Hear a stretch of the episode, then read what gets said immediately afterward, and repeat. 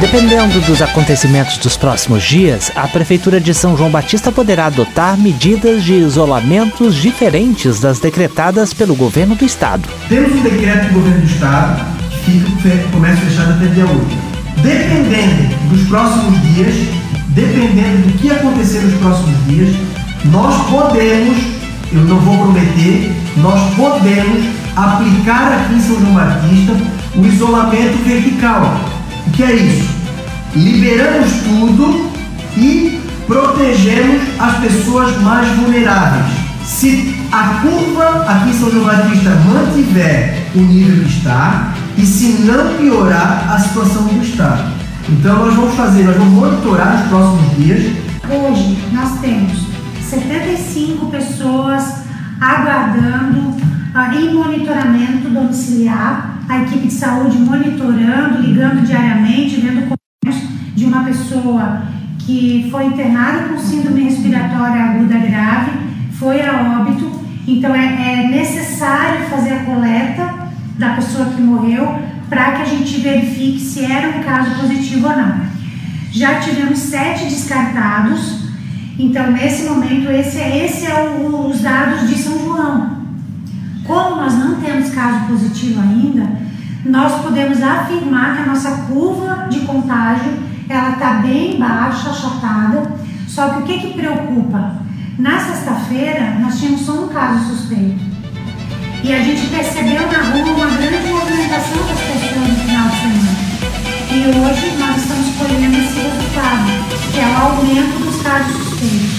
O governo do estado afrouxou as regras e agora permite a volta dos trabalhos da construção civil. E os números do coronavírus continuam crescendo em Santa Catarina. São 247 confirmados. Temos um aumento de 7% e a nossa média variava entre 15, 17, 20% e agora nós temos 5% de aumento. Significa que o que nós estamos fazendo está dando certo. A proteção à saúde das pessoas, a vida dos catarinenses em primeiro lugar lugar. As outras coisas nós vamos ajustando gradativamente. Essa é a nossa vontade, a vontade do governo. Eu sou Jonas Ames e a pauta de hoje são as medidas adotadas pelos governos para lidar com o coronavírus. Vamos falar sobre os cuidados com a alimentação com o especialista em nutrição e também sobre a MP do governo federal que vai permitir redução de salários, de carga de trabalho e suspensão de contratos. A conversa será com o contador Márcio Melzi. Antes, Rita Lee para aliviar. Deus me proteja da sua inveja. Deus me defenda da sua macumba. Deus me salve da sua praga. Deus me ajude da sua raiva. Deus me imunize do seu veneno. Deus me poupe do seu fim.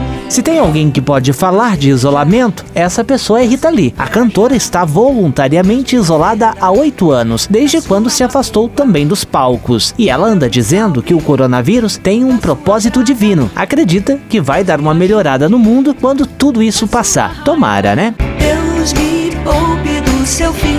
Agora sim, vamos à pauta. O contador Márcio Melzi. Todas as empresas vão poder participar e aderir a essas novas regras? Sim, dependendo da.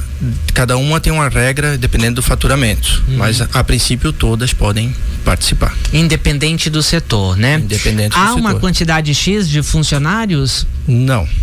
Não tem quantidade X de funcionários. Pode ser um ou cem mil, 700. E posso aplicar todos os meus trabalhadores 100% da fábrica. Por exemplo, numa fábrica de sapatos, Sim, que é a nossa maior força de mesmo, trabalho aqui. Isso mesmo, pode ser aplicado a 100% com algumas regras. Vai ter um prazo eh, de vigor, né? Vai funcionar por X tempo, depois volta tudo ao normal. Isso. A que é a grande preocupação das pessoas, né? Vão mexer agora e depois. Tá. A suspensão do contrato de trabalho ela pode ser no máximo de dois meses, Sim. 60 dias, com dois períodos durante o período de calamidade decretado. Uhum. Né? Então pode ser a empresa pode optar por dois períodos, que pode ser 15 mais 45, 30 mais 30 ou 60 direto. Cada um vai analisar a sua, a sua situação da empresa, como é que estão tá os pedidos, como é que tem produção, não tem, todas essas situações e vai chamar os, os colaboradores para fazer esse comunicado individual com eles. Na redução de jornada, o prazo é de 90 dias. Máximo que a empresa pode adotar essa redução. É uhum. diferente da suspensão, né? A redução de jornada que, que fala é a redução do horário, da quantidade horário de horas de trabalha, trabalhados Isso. e a redução proporcional do salário a essas horas. Isso mesmo. Uhum. Tá? Agora, vai poder mexer, por exemplo, no valor pago por hora ou não? Não, valor hora tem que ser respeitado o valor que um empregado hoje ganha. Uhum. Né? Vai pegar o, salor, o valor de hoje dividir por número de 220 horas mensais. Esse é o valor hora. Esse terá que ser respeitado de acordo ao número de horas trabalhados no, nos próximos meses que vier a aderir essa situação. O horário Sim. da categoria também, né? Isso, o horário da categoria. Isso Sim. mesmo, né? Uhum. Essas 220 horas Isso. pode ser menos. Né? É, falando assim no modo geral na Sim. indústria. Essas regras elas vão se sobrepor, por exemplo, às convenções coletivas das categorias. Para essas situações, sim.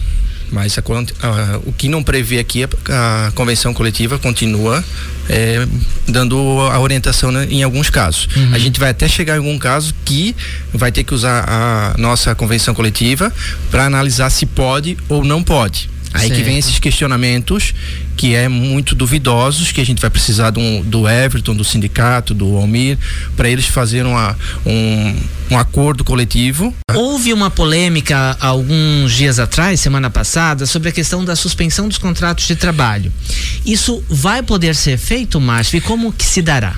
Isso vai poder ser feito agora. Naquela medida provisória, o governo deixou meio amplo. Ah, pode uhum. suspender por quatro meses, mas como? O empregador, o empregador pode suspender, mas o empregado vai receber o quê? Tem uma contrapartida? Não, por isso que houve aquele ah, aquela alvoroço todo em cima dessa medida provisória e eu próprio no mesmo dia o próprio presidente acabou eh, suspendendo ela, de, tirando de vigor aquela medida provisória, porque ele não deu uma contrapartida de como que essas pessoas iriam receber algo. Agora, lógica, né? isso era só uma suspensão de contrato e deu, tá? Isso mesmo, não, não teria uma contrapartida, né? Mas chegou a ser publicada essa medida provisória mas logo em seguida também deixou de existir. Agora, nessa nova medida provisória, sim, foi criada uma situação onde pode haver uma suspensão, o governo entra com uma parte, né, as empresas entram com outra, se for em alguns determinados casos aqui que eu vou hum. explanar para vocês. Então, houve uma contrapartida. Todo mundo vai perder, em certo modo, sim. Né? Vai ter, muitas pessoas vão ter redução de salário, mas automaticamente também vão ter uma estabilidade do emprego pelo período. Na suspensão do contrato, ela é no máximo de 60 dias. Tá? Diferente da redução de jornada. Vamos separar aqui em dois blocos, né? O bloco das empresas e o bloco dos trabalhadores, porque está todo mundo preocupado e acho que está todo mundo no mesmo barco, isso. né? Porque se afeta as empresas, afeta o trabalhador e isso uh, dá um efeito cascata. No caso das empresas, quais são os principais pontos para que o, o, empresário que está nos ouvindo nesse momento deve prestar atenção nessa medida provisória, ao teu ver? A questão do de quem pode, né? Eu acho que é observar os limites daí na suspensão, que até 4 milhões e 800 o governo se, com, se compromete a pagar um colaborador, é, acima de 4 milhões e 800, a empresa tem que entrar com, com uma obrigação de 30% do salário uhum. do empregado é a empresa que vai fazer o pagamento. Os outros 70, o governo vai usar a regra do seguro-desemprego.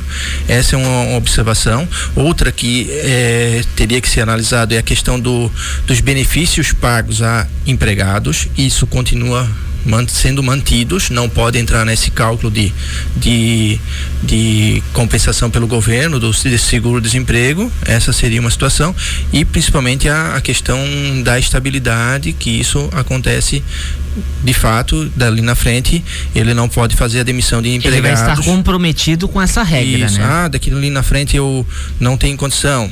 Então se comprometeu. As penalidades não foram previstas aqui mas eu acredito que deve vir algumas penalidades para empresas que, que fizerem esse sentido. Ah, vou fazer isso agora e daqui dois meses eu demito. É, o que, que vai acontecer? Essas então regras... vai ter que sentar e planejar muito bem essas estratégias. Né? Isso, né? né? Ou redução, ou suspensão, tem que fazer um planejamento. Para os trabalhadores, o que eles precisam prestar atenção efetivamente, principalmente se for a, a negociação individual, né? Porque daí ele tem que ter uma atenção redobrada porque vai negociar ele com ele, né? Ele com a empresa. Um, empre... um empregado, ele vai se ater às situações, né? Ele tem que analisar o, a redução do salário dele, quanto que vai reduzir e se isso compensa é, para o futuro dele, uhum. né? Nesse momento é até uma decisão meia, uma palavra meia complicada, uma decisão de todo mundo, ah, eu não vou aceitar ou eu vou aceitar essa situação, porque é uma situação que pega todo mundo desprevenido, né? A gente vê várias empresas despreparadas para esse momento, não planejavam. Estamos então, meio sem opção, né? É, infelizmente eu vejo uma situação que é meia que eles estão sem meio opção, ou aceita ou ou fica desempregado. Sei, é, provavelmente isso vai acontecer em massa se não vier a acontecer. Mas eles devem observar, fazer cálculos, é, provavelmente os RH das empresas vão estar preparados com o uhum. valor mais ou menos de que cada um vai estar tá, tá recebendo, né? Isso é. não significa aceitar qualquer coisa nesse acordo. Tem as regras, tem a lei, isso, isso. vai com um contratinho assinadinho, Isso. tudo legal, né, Isso mesmo. Márcio? Provavelmente, o que, que eu entendo, que o Everton também vai tentar fazer uma, uma negociação coletiva para ter um, um poder amplo nessa situação. Acredito que seja muito útil para os empregados, com os colaboradores das empresas conversarem com o Everton, entenderem também a questão dessa situação com o sindicato, né? Principalmente falando aqui das indústrias de calçado, que é o nosso forte, né? Que a gente está falando, Sim. mas todos os setores têm seu sindicato que, que representam a classe, né? Então, é, falando mais aqui, vai precisar talvez, eu entendo entendo que talvez isso seja um acordo meio que coletivo que vai acontecer, tá? Isolados e os riscos do desenvolvimento de mau hábitos. A professora do curso de nutrição da Unesc, Alessandra Zanetti Frazeto, dá algumas dicas que vão desde a higienização dos produtos utilizados até o balanceamento dos nutrientes necessários para o corpo. Então, com, com, esse, né, com, com, essa, com esse confinamento, a gente acaba é, aumentando a nossa ansiedade e, e, comendo a todo momento e beliscando um monte de alimentos que não são nutritivos e que acabam prejudicando a nossa imunidade, que nesse momento é tão importante a gente manter a imunidade boa, né? Uhum. Então, algumas dicas que eu dou é para manter a alimentação é, o mais natural possível, né? É, dar preferência sempre aos, aos alimentos in natura, os alimentos que a gente chama de comida de verdade, né? Os minimamente processados, que a gente chama, que é frutas, verdura, legumes,